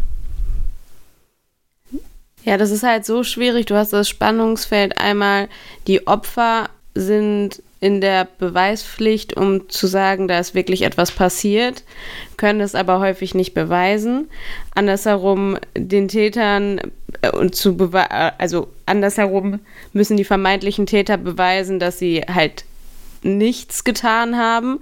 Und eigentlich hast du in beiden Fällen ja nie wirklich Datenlage. Und dadurch ist so eine Fehlbeschuldigung von Menschen einfach so unfair gegenüber Leuten, die das wirklich durchgestanden haben und die dafür kämpfen mussten, dass ihr Fall halt tatsächlich dann auch äh, gerichtlich verfolgt wird und dass denen halt Gerechtigkeit widerfährt und dann, dass für so einen eigentlich nichtigen Grund, dass man in, äh, in der Ausbildung keine Lust mehr hat, äh, in einem bestimmten Bereich noch für ein paar Wochen oder Monate zu arbeiten, was man vielleicht, wie Rosa gerade schon gesagt hätte, auf jeden Fall auch auf andere Weise hätten lösen können, dass das als Mittel zum Zweck genommen wird, zu sagen, ja, ich habe keine Lust mehr da zu arbeiten, dann behaupte ich lieber, ich wurde angefasst, dass das überhaupt ein Gedankengang ist, den Leute haben. Ja, ekelhaft. Geht einfach gar nicht. Ja, richtig ekelhaft. Ja. Das macht mich richtig wütend. Mhm. Und ein paar Sachen habe ich auch tatsächlich schon so erlebt oder beziehungsweise diskutiere das auch manchmal so in meinem Betrieb. Ne? Also von wegen, ja, Frauen haben auf der Schicht nichts zu suchen und so. Dann, sonst drehen die Männer durch wegen der Hormone. Das habe ich schon mal gehört. Und dann einfach nur so, okay, ist die Frau jetzt das Problem oder seid ihr das Problem ja, ja. Sollte es überhaupt stimmen, so, ne? Aber halt echt ja. mich an, mir an den Kopf gefasst und habe gedacht, okay, Kollege, das müsste auch dir auffallen, dass es Quatsch ist. Ja, das stimmt. Aber so ein bisschen, was Nathalie meine mit der Blockade für männliches Verhalten. Irgendwie war in meinem Kopf direkt so Locker-Room-Talk, was irgendwie so als, das ist ja voll gesellschaftsfähig und das ist auch voll okay, wenn die Jungs das machen, weil das ist ja nur so ein Talk. Aber eigentlich ist halt trotzdem in vielen Fällen einfach nur Sexismus. Und nur weil sie es dann nicht mehr machen können, weil, weil sie dann erwischt werden könnten, ist vielleicht dann doch besser, als dass es passiert und keiner es mitbekommt. Ja, aber das, aber das ist doch in voll vielen Köpfen wirklich drin, wie oft ich schon diese Diskussion hatte, dass es doch, wenn nur Männer da sind und sich niemand angegriffen fühlt, dann ist das kein Sexismus, weil dann gibt es ja kein potenzielles Opfer über das, was gesagt wird. Wo ich auch immer denke, so, nein, nur weil da niemand ist, den du persönlich damit verletzen könntest, ist es halt nicht weniger sexistisch und schlimm, was du da gerade sagst. Wir könnten jetzt nochmal die Tipps empfehlen, ne? Aus dem Service-Podcast Tipps von der Folge 3. Girl Power. War es die Folge 3? Ja, es war die Folge 3, ne? Girl Power. Da haben wir richtig gute Service-Tipps gegeben. Die Sophie hat die gegeben. Also richtig flirten und solche Sachen, wann ist es sexistisch, wann nicht.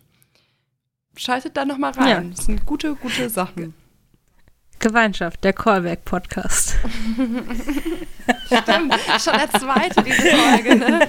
Oh Mann, die haben bald alle keinen Bock mehr. It's Callback-Time. Babidi babidi boo.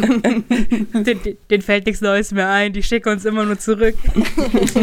Oder ganz fleißige Hörerinnen hüpfen jetzt wirklich immer zurück in die Folge und geraten in so eine Dauerschleife und hören einfach zwei Wochen lang durchgängig. ja. Gehe nicht über los. Ziehe nicht 200 Euro ein. Du kommst zurück auf Folge 2. Nein, die habe ich schon viermal gehört.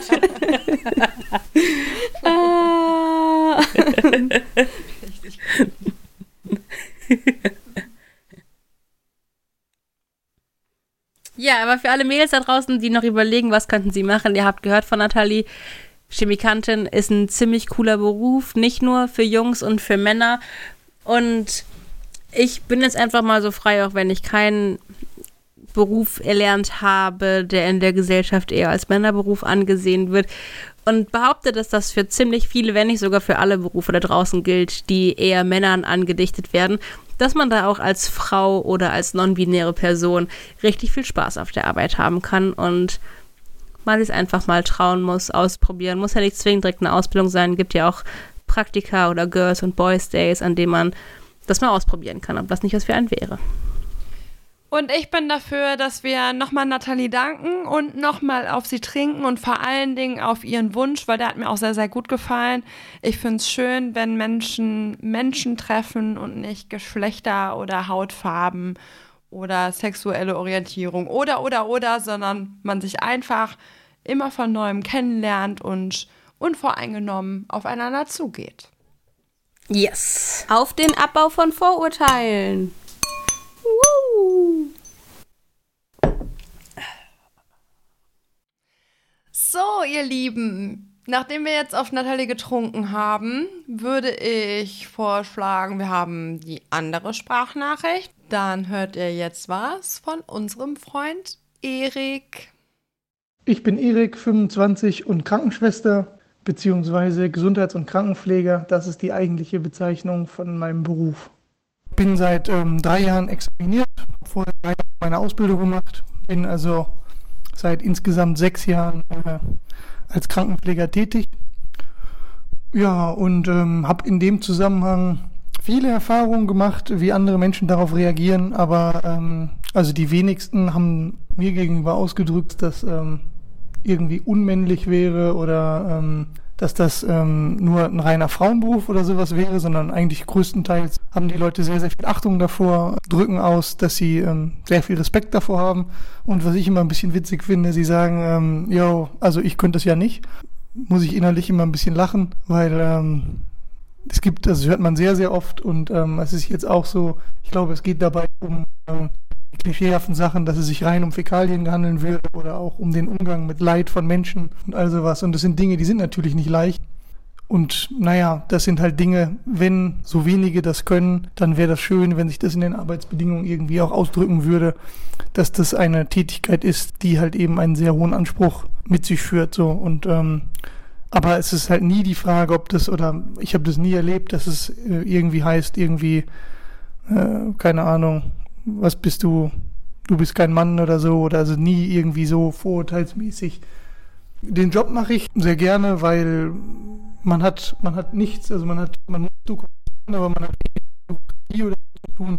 Man ist direkt tätig im, im Geschäft, man hat immer was mit Menschen zu tun, hat immer direkt auch eine Gegenreaktion, kann sich um die kümmern, kann Leiden vermindern, hm, kann helfen kann ähm, Menschen beruhigen, ihnen Angst nehmen, zur Seite stehen, sie beraten, ihnen äh, in allen Lebenslagen und hatte halt super viel direkten Kontakt mit ihnen. Ähm, das macht sehr viel Spaß, äh, sorgt auch für super viel Abwechslung, super lustige Sachen, auch sehr traurige Sachen, auch eklige Sachen, aber ähm, jetzt so mit allen Facetten des Lebens irgendwie gewaschen. Besonders schön finde ich die Teamarbeit in der Pflege. Ich selber arbeite in der Notaufnahme, da sind wir ein sehr großes Team, äh, auch ein sehr junges Team, ähm, aber ich glaube allgemein, dass Pflege ein Beruf ist, der sehr, sehr jung hält. Es ist sehr abwechslungsreich. Ähm, die Teams haben immer einen Wandel, es kommen immer Junge dazu, junge Menschen, ähm, Auszubildende. Man macht viel im Team, ähm, geht zusammen irgendwie nach dem Dienst noch in die Kneipe oder äh, frühstückt vor morgens oder solche Sachen. Ähm, man ist selten irgendwie alleine für sich oder so. Man spricht halt auch über viele Sorgen, wenn denn Zeit ist und wenn es irgendwie in der Umkleide ist oder nach dem Dienst oder vor dem Dienst oder so. Und ähm, genau, durch den Mehrschichtdienst hat man halt auch oft zu Zeiten Zeit, ähm, wo halt beispielsweise Freizeitparks oder so leer sind, dass man im Team da Sachen machen kann. Das macht sehr viel Spaß, man halt ähm, schon sehr starkes Gemeinschaftsgefühl hat Besonders schön in der Pflege finde ich auch, dass man so eine, einen hohen Verantwortungsgrad in seiner Arbeit immer hat. Also man erhebt den ganzen Tag Informationen über den Patienten, über Veränderungen im Krankheitsbild. Oft sind das auch therapieentscheidende Informationen. Man ist mit super anspruchsvollen Aufgaben dabei. Man muss auch ganz viel Technik beherrschen, Perfusoren, Infusomaten, ganz viele Organunterstützungsgeräte oder besondere Messgeräte, die man auch in der Pflege jeden Tag nutzt, Beatmungsgeräte, Dialysen, alles, also super viel Technik, die man auch mit beherrschen muss. Ähm, man ist bei Medikamenten dabei, wie Medikamente wirken, welche Reaktionen die im Körper auslösen, wie was zusammenwirkt, was man vermeiden muss. Hat da super viele Erfahrungen, auch wie was wirkt ähm, manchmal sogar viel, viel mehr als die Ärzte. Und ähm, das sind halt Sachen, die, die den Beruf unwahrscheinlich interessant und spannend machen. Genau, und was man halt auch nie auslernt, weil sich immer viel verändert ähm, und man das einfach alles sehr flexibel machen muss, da immer wach und fit dabei sein muss, damit keine Fehler passieren, weil es eben um menschliches Leben geht.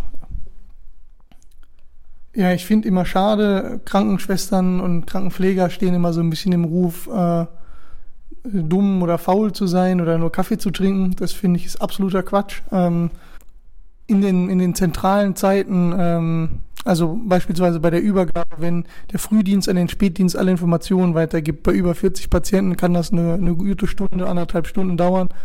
Ähm, dabei wird natürlich Kaffee getrunken und dabei werden wichtige Informationen ausgetauscht, was es an Änderungen, Neuerungen gibt, was an zusätzlichen Informationen dazugekommen ist, was es an äh, Planänderungen gibt, wer neu kommt, wer geht, ähm, was es über die neue zu berichten gibt, was da allgemein der Plan ist. Also sehr viele Informationen, die da aufgenommen werden müssen und die da werden. Und da trinkt man natürlich Kaffee bei und das tut man in der Regel in der Kanzel aus Glas oder so, dass das für alle einsichtig ist und wer nicht zuhören kann, versteht meistens nicht, worum es geht und sieht die Menschen nur Kaffee trinken. Und ich glaube, dass allgemein das ähm, Kranken, der Beruf der Pflege ist ein super transparenter Beruf, weil man immer bei Patienten ist, die alle Fehler direkt mitbekommen. Das dazu führt, dass Pflege so ein Klischee hat, während das in anderen Berufen halt viel, viel besser zu vertuschen ist. das sind halt Dinge, die dahin führen, aber ich, ähm, ich erlebe meine ganzen Kolleginnen und Kollegen als super kompetent und ähm, absolut lächerlich. Ähm, ich finde eher, dass auch der Umgang untereinander, ja, ist halt super angenehm. Wenn ich was in meinem Beruf ändern könnte, dann wäre das auf jeden Fall das ähm, Selbstbewusstsein, das politische Bewusstsein und ähm, das Rollenverständnis meiner, aller, aller meiner Kolleginnen und Kollegen. Ich glaube, dass Pflege so ein wichtiger Beruf ist und durch seine Art und Weise so entscheidend für die gesamte Gesellschaft ist, dass wenn die Leute sich darüber bewusster wären, wie sie gemeinsam Entscheidungen treffen könnten, dass sie halt über eigene Kompetenzen viel, viel mehr machen könnten, dass sie ähm, an ihrem Gehalt mehr drehen könnten, dass da einfach ein ganz anderes politisches Bewusstsein und vielleicht auch Auftreten wäre. Das wäre das, was ich mir wünschen würde, weil ich halt glaube, dass wenn die Pflegenden ähm, selber ihr Heft in die Hand nehmen würden, da Strukturen würden, das zu tun, dann könnten die quasi alles, was sie sich wünschen, mehr oder weniger erreichen. Ich erlebe super viele, super fitte Kolleginnen und Kollegen, die unglaubliche Arbeit leisten. Und ähm, genau das würde ich denen wünschen, dass halt alle für sich auch gucken und sich da weiterbilden, wo Strukturen sind, die sie verändern können, wo Dinge sind, wo sie einwirken können. Vielleicht jetzt noch ein paar abschließende Worte an alle Pflegekräfte, die das hier hören. Jetzt ist unser Zeitpunkt, um was zu bewegen. Wir sind voll im Fokus der Politik. Das Pflegepersonalstärkungsgesetz deckt unsere Kosten, teilweise zumindest. Ähm, jetzt ist der Moment, in dem wir was bewegen können, in dem wir stark werden können, in dem wir uns das fordern und einfordern müssen, was wir wollen. Werdet aktiv, tretet bei Verdi ein, geht auf die Straße. Jetzt ist unser Zeitpunkt, was zu machen. Lasst uns den nicht verpassen. Vielen lieben Dank auch an dich für deine Sprachnachricht. Ich habe den Erik kennengelernt über den DGB. Der Erik ist nämlich sehr aktiv bei Verdi und vertritt dort natürlich, wie ihr gehört habt, die pflegenden Berufe und macht sich stark dafür, dass äh, die weiterhin vorankommen. Und ich würde sagen, wir trinken erstmal aus Gerechtigkeitshalber auch auf den Erik, oder? Yes. Auch als Dankeschön. Und als Dankeschön. Prost, Erik. Prost. Ich finde es auch voll schön zu hören, dass er direkt am Anfang sagt, nee, eigentlich haben wir nicht so viele klassische geschlechterspezifische Vorurteile, mit denen wir zu kämpfen haben. Und das macht mich sehr glücklich. Das hatte ich ein bisschen anders erwartet tatsächlich, aber daran merkt man auch, dass ich in einem ähnlichen Umfeld arbeite wie die Natalie, also nicht in der Produktion, aber in so einem Betrieb, wo wir sehr, sehr viel noch mit diesen hm, Stereotypen zu kämpfen haben. Und das, das finde ich ein richtig schönes, schönes Ding, so was ich hier gerade gelernt habe. Es macht mir Spaß. Ja, auf jeden Fall. Und ich fand aber genauso das Vorurteil über die Pflege, das er angesprochen hat, dass die alle faul wären. Das hat mich auch sehr überrascht, weil wenn ich an pflegende Berufe denke, dann denke ich definitiv nicht an faule Menschen, sondern an Menschen, die viel bessere Arbeitsbedingungen bekommen müssten, weil die 24 Stunden am Tag rennen und sich um Menschen kümmern.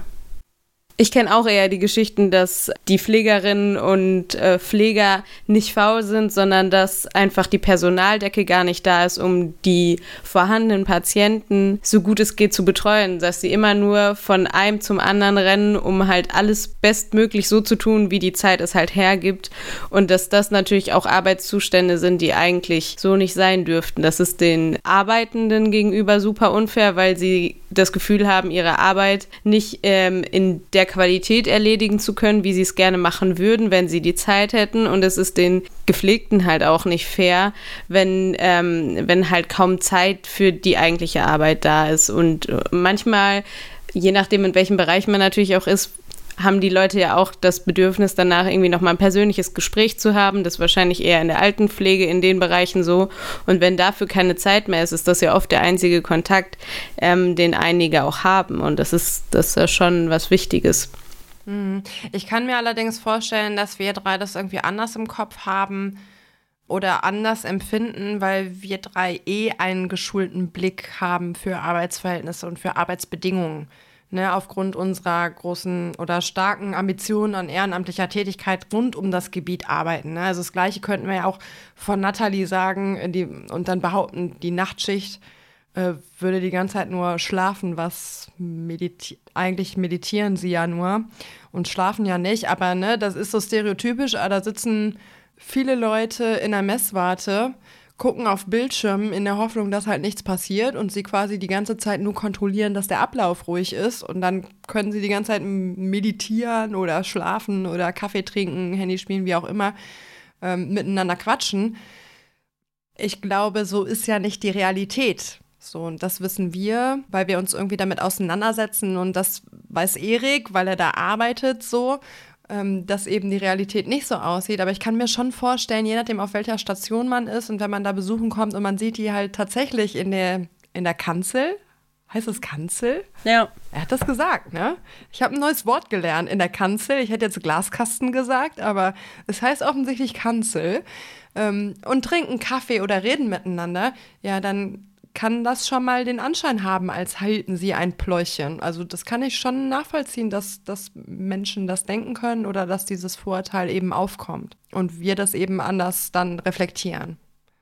Vor allem, weil man ja auch, wenn man auf einer Station im Krankenhaus ist, ja nie außer man hat gerade ein Kind bekommen oder ist Vater geworden, aus irgendeinem schönen Grund da ist. Und dann ja, wenn man einen Pfleger oder eine Pflegerin aufsucht, dass er meist irgendeinen triftigen Grund hat. Und dann ja auch man selber glaubt, dass gerade das Anliegen, weswegen man jetzt gerade den Pfleger oder die Pflegerin sucht, das wichtigste Anliegen der Welt ist. Und es kann ja gerade gar nichts Wichtigeres zu besprechen sein, als dass entweder mir oder meiner angehörigen Person geholfen wird. Und dass das deswegen dann nochmal so einen negativen Touch bekommt. Ich wollte original das Gleiche sagen. Also es ist dann halt immer so das subjektive Empfinden. Mein Anliegen ist gerade super wichtig. Und was machen die da, dass die da einfach nur rumstehen und Kaffee trinken? Dass das das ganze Ding am Laufen hält und dass das ohne diese Übergabe einfach nicht funktionieren würde. Dass die äh, dass die Abläufe funktionieren, dass halt das Wissen vom Vormittag auf die Schicht vom Nachmittag übergeben wird. Das ist den meisten wahrscheinlich auch einfach nicht bewusst, dass das halt interne Arbeitsabläufe sind, die notwendig sind, damit das Krankenhaus einfach funktioniert. Und damit sie so versorgt werden können, wie sie versorgt werden. Aber in dem Moment, wie Clara gerade sagt, gibt es halt persönliche Interessen und das ist dann ich will jetzt wissen, wie mein Testergebnis ist. Und dafür haben die Leute in dem Moment dann keine Zeit. Und das können die wahrscheinlich dann nicht so richtig priorisieren und verstehen. Mhm. Ja. Fun Fact, ne? Wir haben letztens überlegt, wie die männliche Bezeichnung für Hebamme ist. Und wir sind tatsächlich voll lang nicht auf Geburtshelfer gekommen. Ich dachte, es gibt keine männliche Bezeichnung für Hebamme. Hätte ich jetzt aus dem Bauch heraus aber auch gesagt, dass das nicht gibt. Voll krass, oder? So. Mhm. Fand ich auch. Das fand ich auch süß, dass der Erik sich vorgestellt hat, dass er Krankenschwester ist. So schön mit ja. den, schön mit den Vorurteilen, nicht richtig Vorurteilen, schön mit den Begriffen Ein gespielt. Klischee. Ja. ja. Ich habe gerade mal gegoogelt und es, es gibt einen Vorschlag und das ist der, der Amolf. Was? An, also anstatt Hebamme. Hebamolf? Was ist denn Hebamol? Also wir haben das nicht verifiziert. Wir haben uns irgendwann selber hergeleitet, dass es Geburtshelferin eigentlich heißen muss. Hm. Ist das ein also, richtiges Wort ähm, im Duden? Amme, Amme ist ja die Pflegemutter und Amolf ist scheinbar Pflegevater. Verrückt. Aber Geburtshelfer bzw. Geburtshelferin, das beinhaltet ja irgendwie auch nicht den ganzen Beruf, weil die Hebamme, die begleitet dich ja oder der, vielleicht auch Hebammerich, begleitet dich ja von du weißt, dass du schwanger bist, bis das Kind ist da und noch ein bisschen im Wochenbett und macht ja nicht nur die Geburt.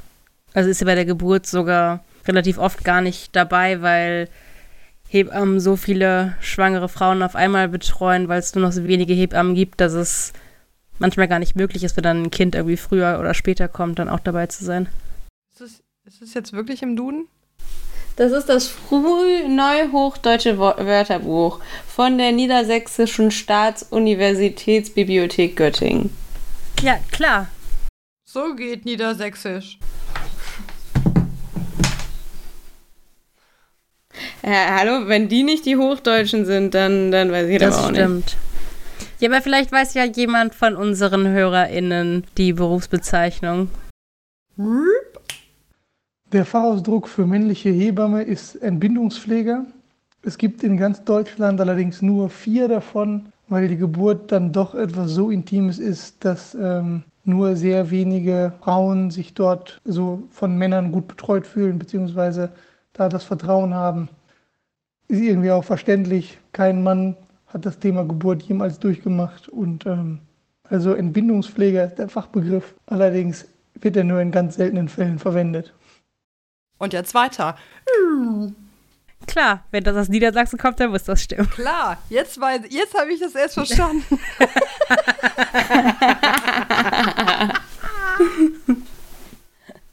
da auch eine kleine Anekdote noch zu. Ich bin letzte Woche äh, über die A30 gefahren und die switcht die ganze Zeit zwischen NRW und Niedersachsen. Und da wurden die Schilder einfach nicht erneuert. Da hängen einfach noch die Niedersachsen-Schilder von vor acht Jahren, neun Jahren. Da steht einfach immer noch eine gute Idee. Hm. Die sind ja Klar. richtig aus dem letzten Jahrhundert. Ja. Das ist wirklich enttäuschend. Vielleicht brauchen wir als Merch Spraydosen. Hm?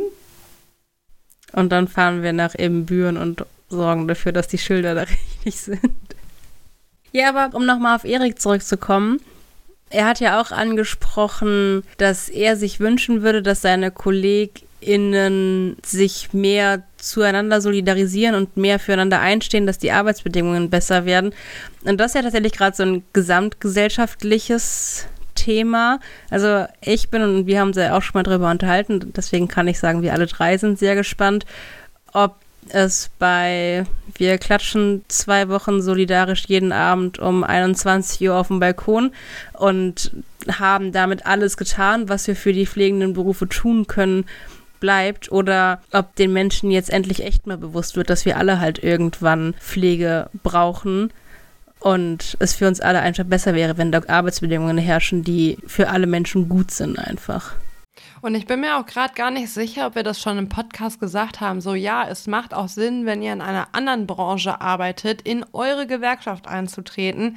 Denn der DGB ist halt nur so stark, weil wir alle zusammenhalten und weil alle Gewerkschaften sich gegenseitig unterstützen.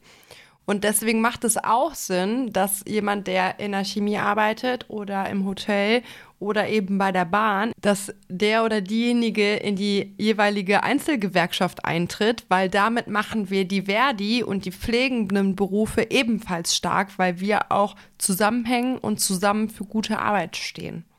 Genau, und ja am Ende jedes Mitglied einer DGB-Gewerkschaft die politische Macht und die weil wir es auch, weil wir es noch nicht oft gehört haben in dieser Folge, die Stärke in der Lobbyarbeit der Gewerkschaften ja auch nochmal vergrößert. Vielleicht machen wir jetzt nur noch Lobbyfolgen. Vielleicht können wir das einfach am besten betonen. Ja, vielleicht werden wir auch einfach Gemeinschaft, der Lobby-Podcast. ich fühle es nicht richtig, aber irgendwie ist es witzig. Aber was ich, was ich besonders cool fand, und das hat, Nathalie hat noch so ein bisschen gesagt, ja, Wechselschicht findet sie nicht so cool. Erik sagt so, Wechselschicht, ja, eigentlich ganz geil, können wir mal in den Freizeitpark gehen, so, ne? Das ist eigentlich ganz, ganz cooler Kontrast auch, den wir hier hatten. Das stimmt. Das gefällt mir ganz gut. Wobei die Schichtmodelle ja dann auch nochmal komplett unterschiedlich sind zwischen den beiden Berufen. Deswegen ist, also auch wenn ja, Nachtschicht ist irgendwie Nachtschicht oder Nachtarbeit oder Nachtdienst heißt es, glaube ich, in der Pflege. Ich bin mir nicht, nicht sicher über das Wording. Es meint ihr dasselbe? Nachtwache heißt es, glaube ich, in der Pflege, ne? Nee, das ist bei Game of Thrones. Nee, ich meine, das heißt auch, auch in der Pflege so. Ähm. Ich glaube, da kommt das dann nochmal drauf an, ob du für die gesamte Zeit, die du da bist, auch bezahlt wirst. Also es gibt hier auch manche Pflegeberufe, wenn. Ach, Bereitschaftszeit. Mhm. Genau. Und ich glaube, dann hast du Nachtwache. Aber am Ende ist das ganz gefährliches Halbwissen, was ich hier gerade von mir gebe. Nee, aber das kann gut sein. Wie unsere Feuerwehrleute, ne, die 24 Stunden da sind, aber auch so Bereitschaftszeiten und so damit eingerechnet haben. Ah ja, das ist nochmal, also Schichtmodelle, nochmal ein ganz eigenes Thema für sich. Ihr wisst aber auf jeden Fall, was wir meinen, wenn man nachts auf der Arbeit sein muss, um da Dinge zu tun oder eben zu sein. Und dennoch finde ich es richtig witzig irgendwie, dass die beide das so in ihren kurzen Ausschnitten so unterschiedlich darstellen. Das ist irgendwie cool. Das stimmt, das ist es allerdings. Der richtige Begriff ist die, der Nachtdienst bei uns. Nachtwache ähm, gibt es auch. Da gibt es aber dann vor allem eigentlich eher so Begriffe wie Sitzwache. Das sind so Sachen, wie man, wenn man tatsächlich einfach nur auch irgendwas beobachtet. Bei uns ist klar Nachtdienst der Begriff, weil im Nachtdienst auch voll gearbeitet wird und nicht einfach nur irgendwas überwacht. Im Nachtdienst werden zum Beispiel ganz, ganz viele verwaltende Tätigkeiten in der Pflege gemacht. Ähm, dann kommt es auf die Arbeitsorganisation der einzelnen Bereiche an. In, auf Intensivstationen zum Beispiel gibt es kaum einen Unterschied pflegerisch zwischen einem Tagdienst und einem Nachtdienst. Da muss genauso alle zwei Stunden müssen da Bilanzen gerechnet werden, Medikamente erneuert werden, die Patienten beobachtet werden. In den Bereichen ist es also ein ganz normaler Dienst, wie überall anders auch. Auf manchen Stationen ist es dann meistens nachts ein bisschen ruhiger, aber dafür kommen dann halt andere Tätigkeiten dazu, die im Tagdienst nicht gemacht werden. Also in der Pflege ist es in der Regel so, dass ähm, es keinen Bereitschaftsdienst gibt, sondern die ganze Zeit durchbezahlt wird, aber auch die Pflegekräfte die ganze Zeit wach sein müssen.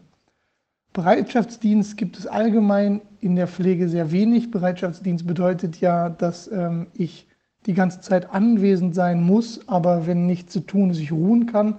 Das gibt es bei manchen Ärzten, ist aber in der Regel auch ein Verlustgeschäft, weil im Krankenhaus eigentlich immer was zu tun ist und das mehr so Regelungen sind, um insgesamt auf äh, eine andere Verteilung der Stunden übers Arbeitszeitgesetz zu bekommen.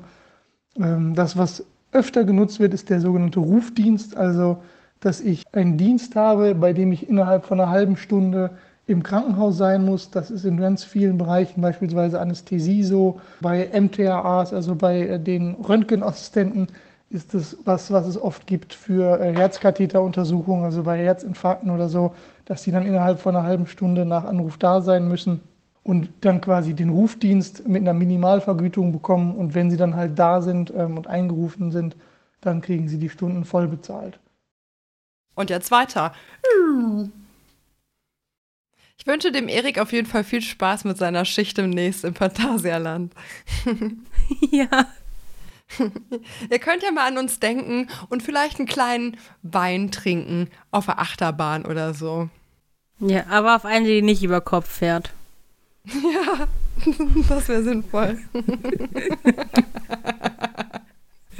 okay auf den Freizeitpark und Erik.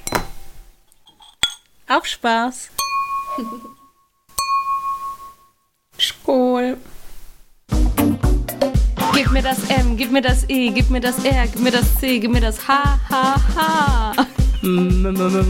Merch. Und das Merch dieser Folge ist richtig praktisch für den Azubi-Start, den wir jetzt haben, aber auch für lange Schichten, schwierige Unitage oder auch den Freizeitpark. Den Freizeitpark und tatsächlich. Es ist nämlich die Butterbrotsdose. So eine richtig gute, stabile Butterbrotsdose aus Metall, wo eben nicht irgendwas kaputt gehen kann, wo die Trauben danach nicht zermatscht sind und wo man viele Dinge reintun kann und sie ganz sicher von A nach B transportieren kann, um dann immer mal so rein zu snacken, wenn es einem so geliebt. Und auch mal den Rucksack wutentbrannt in die Ecke schmeißen kann, wenn entweder der Berufsschultag oder der Unitag oder die Schicht scheiße war und man keinen Bock mehr hat. Ohne dass sie kaputt geht. Oder wenn man im Stop and Go auf dem Weg zur Arbeit immer wieder sehr stark abbremsen muss und die Tasche durchs Auto fliegt. Genau. Mir heute noch passiert, war nicht gut. oh, Mist. Vor allen Dingen die aus Metall, die haben immer so coole Bügel. Und wenn einer einem richtig auf den Nerven geht, dann macht man immer die Butterwurstsoße auf und zu, aus Versehen natürlich. Und es geht dann richtig hart auf den Nerven. Hat er Erfahrung? Das nennt sich psychologische Kriegsführung. Das ist eine richtig gute Foltermethode tatsächlich. Apropos Foltermethoden, das würde es jetzt hier viel zu weit spannen, aber ich möchte es euch nur ganz kurz äh, anteasern. Ich war in meinem Urlaub in Brügge in einem Foltermuseum. Das war richtig interessant. Vielleicht habe ich mir da ein paar Tricks beibehalten.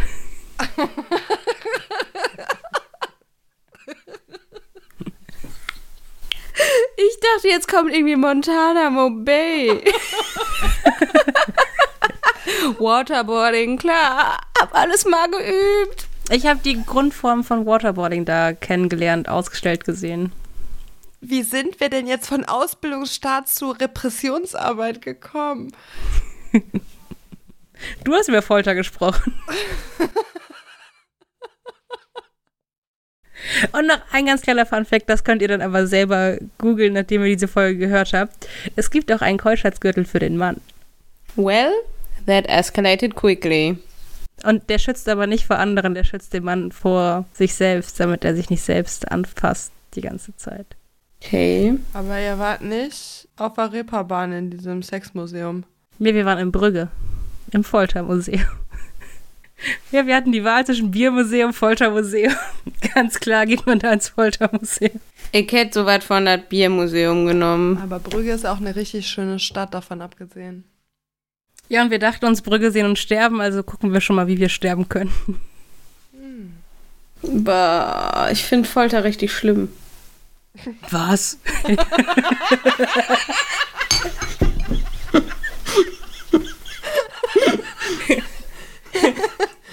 Nö, eigentlich ganz nett. Ich dachte, das wäre so eine viel gut. Nein, mich auch damit auseinanderzusetzen. Also, ich würde niemals freiwillig in so ein Museum gehen, um zu gucken, wie andere Leute gelitten haben. Ich fand das ganz spannend. Also, so spezifisch auf einfach nur gucken, wie. Also, wenn das jetzt ein spezielles Thema ist, Zweiter Weltkrieg, klar hat das auch was mit Leid zu tun. Ich wollte gerade sagen, du warst in Yad Vashem, so, das ist der krasseste Genozid, der mir jemals untergekommen ist. Das war jetzt auch kein Spaß, Ja. da durchzugehen, ne? Nein, aber es wird dir ja nicht einfach nur losgelöst von der Geschichte gezeigt, wie die Leute da gefoltert wurden in den Konzentrationen. Also es geht ja um den Kontext und nicht um die Foltermethode an sich. Es ging schon auch um Geschichte und es wurde sich auch sehr kritisch damit auseinandergesetzt, wie lange in welchen Ländern noch Folter genutzt wurde und dass Todesstrafe ja auch die schlimmste Form der Folterung ist und in wie vielen Ländern auf der Welt Folter immer noch erlaubt ist. In Amerika zum Beispiel. Ja, und das macht Trump ja jetzt auch wieder ganz erfolgreich, ne? Ja. Mal kurz Sachen wieder vollstrecken, die eigentlich schon seit Jahren. Ich sag doch Guantanamo. Patriot Act. Alles ist möglich. Das äh, war dann doch irgendwie ein komischer Abschluss. Ich würde sagen, auf den Trump schränken wir noch mal was, oder? Auf jeden Fall. So können wir das eigentlich nicht stehen lassen hier, die Folge. Die war eigentlich doch recht harmonisch. Vielleicht können wir noch mal einen kleinen Aufruf am Ende machen. Mills und Jungs da draußen, so. Das mit dem Foltern. Das mit dem Foltern, richtig, auch das. Aber macht auch einfach das, was ihr gerne machen möchtet. Wenn ihr einen Beruf fühlt, dann lernt ihn einfach. Yes. Und betrachtet Menschen als Menschen. Und unterstützt die Pflegekräfte, indem ihr wirklich in Gewerkschaften reintretet und nicht so denkt, ja, danke und hier hast du eine Merci-Packung. Das bringt denen gar nichts auf lange Sicht. Aber man kann trotzdem mal so eine Merci-Packung mitbringen, wenn man mal zufällig im Krankenhaus vorbeischaut. Das kann man trotzdem machen. Oder eine andere Schokolade, weil niemand mag Messi. Und tretet nicht in Gewerkschaften rein, sondern tretet vielleicht einfach ein.